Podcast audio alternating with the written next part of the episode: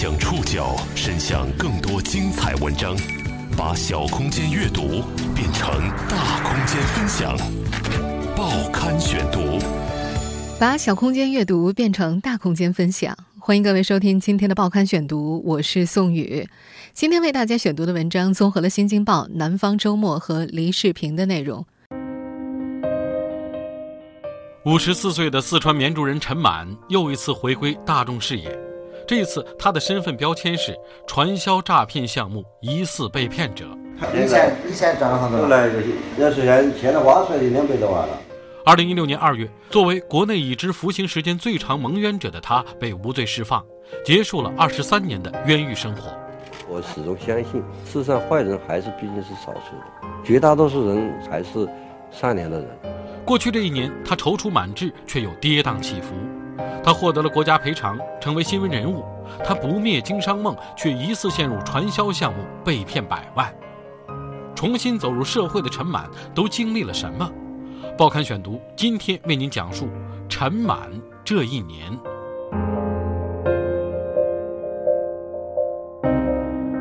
关于陈满的故事，可能很多人还有印象。一九九二年十二月二十五号，海口市上坡下村。发生了一起杀人焚尸案，陈满被当地警方锁定为凶手，随后被羁押，之后开始了二十三年的牢狱生涯。二零一五年十二月二十九号，这起案件再审。二零一六年二月份，国内已知被关押最久的冤狱犯陈满被宣告无罪，随后他获得了两百七十五万多元的国家赔偿。这我总是想，我没做的事情，呃，我总不能放弃求得正义这个信念了。我始终相信，世上坏人还是毕竟是少数的，绝大多数人还是善良的人。在一年前，陈满的故事和出狱之后他对人生以及未来的乐观态度，曾经感动了不少人。但是时隔一年之后，大众再听到他的消息，却忍不住一声叹息。二月下旬，有四川媒体报道，陈满疑似陷入了维卡币投资骗局。很快。一段拍摄于二零一六年年底的视频在网络上流传。走香港开始的嘛，现在全球两二百七十九万会员，中国就占了一百多万会员。全球二百三十四个国家，现在我们会员遍布是二百一三个国家。在这则五分多钟的视频当中，清晰地记录了维卡币的传销人员胡吹乱砍的行骗过程。维卡币它要做的是让这个维卡币它成为全球的第三方数字货币，成为整个全球一体化的互联网金融的支付系统。而在视频里，陈满也明确表示自己听了一个小时就投了四十多万元。以前以前赚了好多，后来就是，嗯，要是现现在挖出来就两百多万了。满哥他才投四十多万，挖了一次币就价值两百多万了。如果说他突然就把两百多万都拿起走了，那所有人都这样子都这个行为，哦，那就那后面人就懵了。在四川当地媒体的报道当中，陈满的家属和朋友是通过媒体报道才知道，陈满总共投资了一百万维卡币，疑似陷入了传销陷阱。在报道当中有这样一句话：有人跟拍陈满被骗三个月。家人愤怒，不说一声就看着他走向火坑。一张微信截图信息显示，在一个跟拍陈满的微信群里，有从事法律工作的律师，有拍摄纪录片的导演，还有视频平台的工作人员。这件事也曾经引起过帮助过陈满的几位律师和教授的不解。这些人跟拍陈满被骗那么久，既没有告诉陈满的家人，也没有报警，却只是通过暗访、偷拍的形式收集信息，出于何种目的呢？对于相关质疑，视频的拍摄者、纪实摄影师周强和四川天作律师事务所律师万淼燕在接受《南方周末》采访的时候，讲述了事件原委。周强说，自从陈满2016年2月份宣告无罪之后，他断断续续的跟拍陈满的生活将近一年，和他关系融洽。去年11月21号晚上，陈满给他打电话。说自己的事业有新进展，明天要去一家公司洽谈业务，问周强要不要去记录一下。第二天，他们来到了位于成都三圣乡的四川开建网络科技有限公司。周强记得公司里有一男三女四个人，陈满向他们介绍，周强是一名摄影师，来拍他的图片故事。公司的人没有拒绝，在双方三个多小时的谈话当中，多次提到投资维卡币。周强在一边手机检索，发现维卡币的诈骗信息很多。周强看得出来，他们不是第一次谈，已经很熟了。离开公司之后，周强提醒陈满：“满哥，你知不知道维卡币可能是骗子？”陈满却回答：“他调研了很多，很稳妥，已经投资四十多万了。”与此同时，一名纪录片导演也告诉周强，陈满可能被骗了。他多次约陈满到茶楼谈心，劝阻他不要再投钱，但是没有效果。周强说自己也曾多次劝阻陈满不要投钱，但是陈满却说：“你不要只看到网上不好的东西，要看好的东西。”二零一六年十一月二十三号，周强、纪录片导演、律师等人组建了一个名叫“陈满救助方案”的微信群，讨论如何救助陈满。他表示，之所以拉律师进微信群，是为了让律师分析。是否涉嫌传销诈骗？他们的讨论方案是先拍摄调查取证，拿到证据之后再去报案。二零一六年十二月二十八号，陈满再次给周强打电话，约他一块儿到公司去洽谈业务。就在那天，周强用手机偷拍下了介绍维币卡的全部过程，时长一个多小时。他说，网上流传的传销女诱骗陈满的视频，正是这一个小时的压缩版。视频拍摄完的当天晚上，他就约请四川天作律师事务所律师万淼燕分析视频，确定相关证据是否构成传销诈骗。律师表示，这家公司的做法已经涉嫌传销。本案涉案人员以非法占有为目的，虚构事实骗取不特定多数投资者钱财的行为，不但侵犯了陈海和其他受害人的财产所有权，也侵犯了国家的金融管理制度。按郭姓女子演示的发展人数，因受骗人数广泛，已经涉嫌刑法一百九十二条规定的集资诈骗罪。若其所言系吹嘘夸大，受骗人数广泛性条件不足，也涉嫌刑法二百六十六条规定的诈骗罪。至于跟拍过程当中为何没有告知陈满的家人并报警，周强解释，因为陈满不让告诉家人。在事发后，他发给陈满哥哥陈毅的微信中，周强说。当时我们也在考虑，也在纠结要不要，就是把这个事情暴露出来，因为这个视频是最核心的东西，最核心的证据在我们这儿。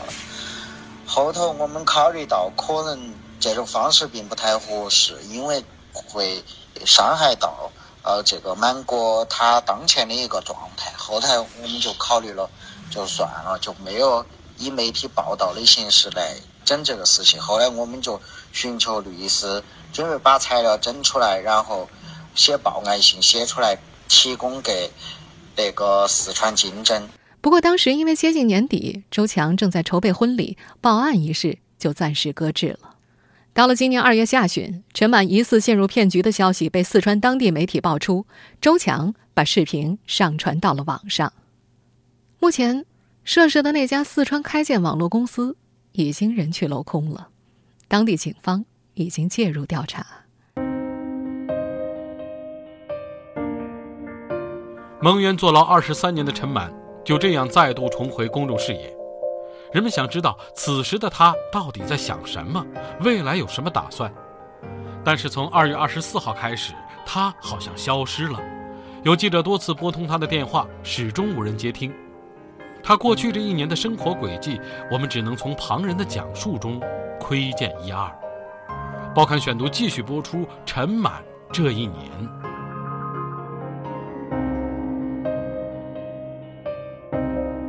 哥哥陈毅仍然能够记清楚陈满回家的场景。二零一六年二月二号十点四十五分，五十三岁的陈满手捧鲜花，身挂红绸，跨过火盆，踏进了四川省绵竹市。迎祥路的家里，他和白发苍苍的老母亲紧紧相拥，痛哭出声。一晃二十多年，离开老家的时候，陈满还是一个踌躇满志的青年。他的同学李飞介绍，陈满四次高考未中。一九八零年，绵竹招干部，他考进了绵竹工商局，分配到了孝德工商所，成了一名普通干部。八八年三月。陈满办理了停薪留职，和李飞等八个人一起到海南海口创业。他在一九九二年成立了自己的装修公司，名为东宇装修公司，事业开始起步。李飞记得那会儿陈满身上有几万块了，在当时的海口可以买上一套一百平米左右的房子。直到一场大火改变了他的命运。一九九二年。海南海口市发生一起焚尸案，很快陈满被海口市公安局确定为犯罪嫌疑人，法院以故意杀人罪判处陈满死刑。陈满以及他的父母始终不服，坚持向相关政法机关申诉。二零一六年二月一号，浙江省高级人民法院公开宣判陈满无罪，当庭释放。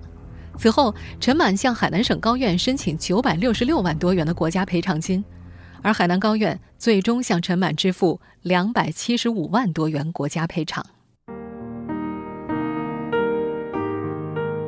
哥哥陈毅说：“这些钱。”均由陈满一个人管理。曾经有家人提议，让陈满的母亲把钱管好，但是母亲认为，陈满受了二十三年的苦，这笔钱应该由他自己支配。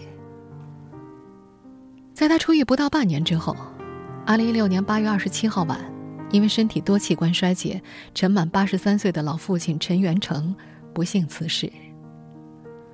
跟拍陈满的四川籍独立纪实摄影师周强说：“陈满。”是个孝顺的人，他父亲的骨灰放在陵园，墓位花了十万块左右。家人劝他买个普通的，他坚持要买贵的，认为父亲为他伸冤二十年操劳，想在最后尽一份孝。老父亲陈元成在生前接受媒体采访的时候说：“希望人们能够永远记住，曾经有一桩改变陈家三代人命运的冤案，叫做陈满案。但是他希望人们能够淡忘陈满本人。”使他停摆了二十三年的人生能够在平静中重启。陈满一度遵循着父亲的指引，安于现状。他在家里看书、看电视、听交响乐，每天早起买菜做饭，陪着年过八旬的母亲逛公园儿。哥哥陈毅带他出去散心，引荐艺术家和企业家和他交流。他的生活渐渐平静了，人也胖了一圈儿。出狱后的陈满逐渐回归一个普通人的生活，可毕竟和社会隔绝了二十三年，他就像是穿越时空，从上世纪来到了这个世纪，有诸多的不适。更为重要的是，他内心依然渴望成功。媒体和昔日旧友的包围带来的名气，让他好像悬在了空中。报刊选读继续播出：陈满这一年，我被冤枉的时候是九二年。那个时候还没有手机，实际上是二十多年有变化是最快的。虽然说可能你自己没有亲身去经历，但是你也感觉到或者体验到到外面就发生的变化。我们现在听到的录音出自远近视频，在今年一月底为陈满制作的一条小片。你说完全要在大概将近一年的时间内完全去了解，要需要时间。初一回家之后，陈满买了电脑和手机。学习使用现代的智能工具，不过刚拿到手机的时候，他不会用，电话拨出去打完了，也不知道怎么挂断，他更不会用在线支付，也想不明白，为啥手指对着屏幕一阵猛戳就能够戳出红包来。一个人出门遛弯的时候，他也不敢走得太远。刚出来的时候，人家都说现在的这个骗子很多，特别是你在手机上啊、微信上面啊，我是。到了前两个月吧，应该才在和这个手机绑在一起的，而且一般主要还是打车吧。从一些生活细节上，陈毅觉得弟弟很容易被人忽悠。比方说，家里叫陈满上街买青菜，如果菜贩子热情介绍，他就买上一堆回去，根本就吃不完。在当地的玫瑰节上，有人宣传买玫瑰花用作酱料。他一口气买了十斤花瓣，最后全部报废扔掉了。陈满曾经答应，在春节前请帮助过他的同学聚餐。那会儿外地的同学都凑巧回乡，人齐。他跟同学黄文亮商量，约定聚餐的时间在正月初三。让黄文亮诧异的是，初三凌晨一点钟，陈满才在群里发出请客通知，邀请大家一早九点在某个酒店集合。然而第二天酒店爆满，还得黄文亮临时找地方订上。由于临时通知，有些同学走亲戚或者旅游去了，五十名同学只到了十三个人。在黄文亮看来，这印证了陈满对人与人之间的关系认识变得模糊，对社会还没有完全适应。他不太清楚，现在大家都忙，需要提前预约。黄文亮还说，在出狱之后，他曾跟陈满说，不要把自己当成新闻人物，远离媒体，把过去撇下。开始新的生活，可陈满不听，仍然不断的接受采访，甚至接受跟踪拍摄。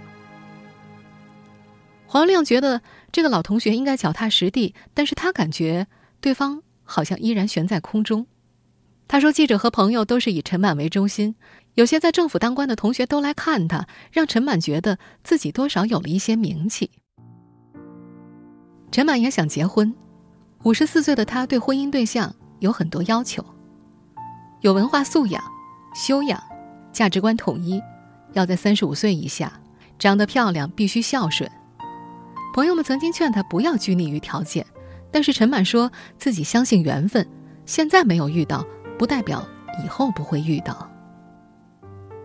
朋友李飞说，考虑到陈满老了没有退休金，几名好友督促陈满买社保，磨破了嘴，陈满无动于衷，因为觉得划不来，要交十多万出去。他渴望成功，他的电话号码尾号是十八，他说这个数字吉利。谐音，要发。哥哥陈毅还说，陈满的同学有入仕途的，有做建筑生意的，如今都是成功人士。陈满曾经说过：“我要是不出事儿，还是跟你们一样，儿孙满堂，事业有成，什么都有。”在哥哥的理解里，陈满心里有了落差，再加上国家赔偿的钱越用越少，便想尽快找些事情做一做。陈满给自己设了一个年龄底线，七十岁，想趁着剩下的十几年好好做。他说要把自己当做一个青年。不过，哥哥觉得，陈家是书香门第，一家人都不会做生意，因此他随时提醒弟弟不要去经商，把老母亲孝顺好，把多余的钱用来安家、生儿育女、安顿晚年。朋友们也建议，把钱分作几部分，一部分买国债，一部分定期。少部分存银行活期，或者买门面商铺，在小城做点生意，比方说绵州人好喝茶，开个小茶馆赚钱等等。但是，高中同学黄文亮看得出来，陈满有一个发财梦、创业梦、成功梦。二十多年前没有如愿得偿的淘金梦还在他心里萦绕着。出狱之后，他买了刘强东的《创京东》，王健林的《万达哲学》。马云的《我的世界永不言败》，马云的《局》《企业家杂志》等书，他把这些书放在床头，随时可以阅读，并且在笔记本上做记录。在出狱后接受媒体的采访当中，他不止一次的提到要从事互联网行业创业，但是还没有想好要做什么。最想就是重新创业能起步吧，还是想自己干一番事业，自己建立一个公司吧，做文化产业。他还一度想投资文化产业，在成都买一套房子。有些人也闻风赶来。据说有位大老板找到陈满，不需要他往外拿钱，就使用他的口碑，坐等分成。不过后来这件事不了了之。二十三年的牢狱生活并没有磨灭陈满的经商梦，他先用了半年时间平复心情，重新开始生活。继而投身于滚滚商海，渴望着能对逝去的时间与人生做出补偿，但是他好像有些自信过头了。报刊选读继续播出。陈满这一年，在老同学李飞看来，陈满经商的初心未改，有一部分源于他性格的固执，二十多年来没有变化。李飞还记得上世纪九十年代的一个细节。那会儿，陈满在海南开装修公司，在四星级酒店租了两间办公室，一间每月三千块。李飞觉得不必要，浪费，可陈满却觉得只有洋气的办公室才能招揽更大的业务。但是，没租几个月就退了，因为根本就开销不了。但陈满并不觉得自己做错了。李飞说，除了固执，陈满似乎觉得挣钱了才有面子。同学黄文亮也讲述了个关于面子的故事。绵竹本地请客吃饭有这样的风俗：中午正餐一般一千多块钱一桌，晚上简餐三百块钱一桌。但是陈满在晚上也要订一千多的。陈满抽的烟都是中华烟，比较阔绰。黄文亮觉得陈满是一个自尊心和自信心极强的人，不过到现在他自信的似乎有些过头了。有一次。黄文亮提出，拿到国家赔偿之后，可以给在银行工作的朋友冲业绩，然而陈满的回答却让黄文亮诧异：“给你搞几千万来冲业绩。”陈满还提出要创立一个茶叶品牌，做到世界第三。在一次同学会上，他还提出明年的同学会在国外开，费用他来负担。维卡币传销案发生之后，一个叫郑斌的同学劝说陈满后离开，请陈满上车。陈满回绝了，冲着郑斌说：“下次你坐我的奔驰车。”郑斌一时语塞。在黄文亮看来，陈满的性格特点可能来源于两点：一是高考他走的不顺利；二是到海南经商，抱着光宗耀祖的决心，却落下了个天大的冤案。于是他想着在事业、爱情上大丰收，以此得到认可和尊敬。纪实摄影师周强注意到这么一个细节：出狱之后的前半年，陈满的打扮很休闲，穿棉服，爱干净，随时出来都是干净整洁的。而去年十一月二十一号之后，他见到的陈满就变得更加商务了，夹克衫、黑皮鞋，提着电脑包，还拿着个杯子。言谈方面也有变化。周强感觉，以前是人和人普通的交流，而现在的陈满则更注意用词语气，比如以前声音会大一些、直接一些，而现在说话则变得缓慢儒雅。二零一七年春节之前，陈满和李飞等朋友喝茶，他说在绵竹租了套房子，投了十多万，要做日化品推销。他还让同学李飞介绍推销安利产品的推销员到自己的工作室工作。被李飞回绝了，他怕陈满自己反被推销员给洗脑了。大家本来以为陈满进行的是小投资，把钱看得紧，也没有看出有丝毫的端倪，放心而归。但是朋友和家人不知道的是，那个时候陈满就已经开始了疑似传销的维卡币投资了。陈满投资维卡币是瞒着家人的，直到媒体报道，家人朋友才得知消息。他曾发誓不做第二个被卷入传销的赵作海，然而不幸仍然可能发生。报刊选读继续播出陈满这一年。二零一七年二月二十四号，陈满的代理律师王万琼在微信朋友圈发布消息：投资一百多万，一年后会有九百多万的回报。目测陈满似乎卷入了传销。这条朋友圈引发了陈满亲友的关注。哥哥陈毅不解，我们也不知道他在干什么。他每次回来都说他在学习。随后，成立于几年前的绵竹朋友群重新激活，这个群里聚集了陈满的八名好友。当初这个群是为了陈满申冤而设的，陈满无罪释放之后，群一度平静了。不过，陈满投资维卡币的消息爆出之后，群里讨论很热烈。这个死娃子不听我们的话呀，倔牛拉不动。是啊，他现在还跟我说，未来会证明一切。要是一顿猛揍能管用，你们谁就去暴打他一顿。有名朋友还写出了给陈满同学的一封公开信，其中写道：“二十多年对一个人来说是一个不短的历程，尤其是你正值青春年少，监狱里什么人没有？你难道没有学会点什么？比如对骗术的了解，对骗子的辨别。”我建议你追回你用冤狱换回来的带血的钞票，以安排下半生的生活。我想你的父母和家人也是这么期望的。二月二十五号那天，好友郑斌一早就赶到了陈满家，想说服陈满。两人聊了一个小时，吵了起来。郑斌后来对同学们说：“已经说不进去了。”陈满用“你不懂，你不管，我心里有数。”这几句话打发前来劝阻的同学，甚至也不接同学的电话。按照摄影师周强的观察，陈满既主观又自信，他认定的是必须去做，所以朋友想去劝什么，他一般也听不进去。哥哥陈毅表示，家属也很着急报案，但是考虑到陈满毕竟才出狱，经不起打击，怕把人给整懵了，所以考虑请律师去解决。陈满的老母亲最担心的就是儿子的身体，老人家对朋友说：“维卡币的钱拿不回就算了，如果精神崩溃学他二哥就糟了。”陈满的二哥因为陈满的事情受刺激，再加上孤僻，变得偏激不近生人。在黄文亮看来，陈满发生这件事儿，在意料之中，也在意料之外。他说：“根据陈满对事情的处理，对社会的认知程度，没想到会投进一百万的巨额。不过他又说，就算不是维卡币，陈满早晚也会上当。”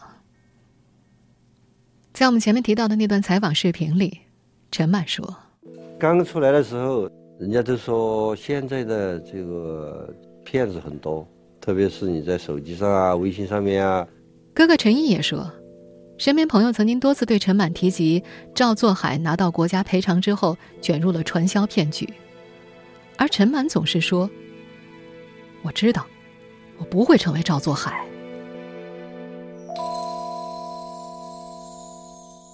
听众朋友，以上您收听的是《报刊选读》，陈满这一年，我是宋宇，感谢各位的收听。今天节目综合了《新京报》《南方周末》黎世平的内容。收听前复播，您可以关注《报刊选读》的公众微信号“宋宇的报刊选读”，或者登录在南京网易云音乐。我们下次节目时间再见。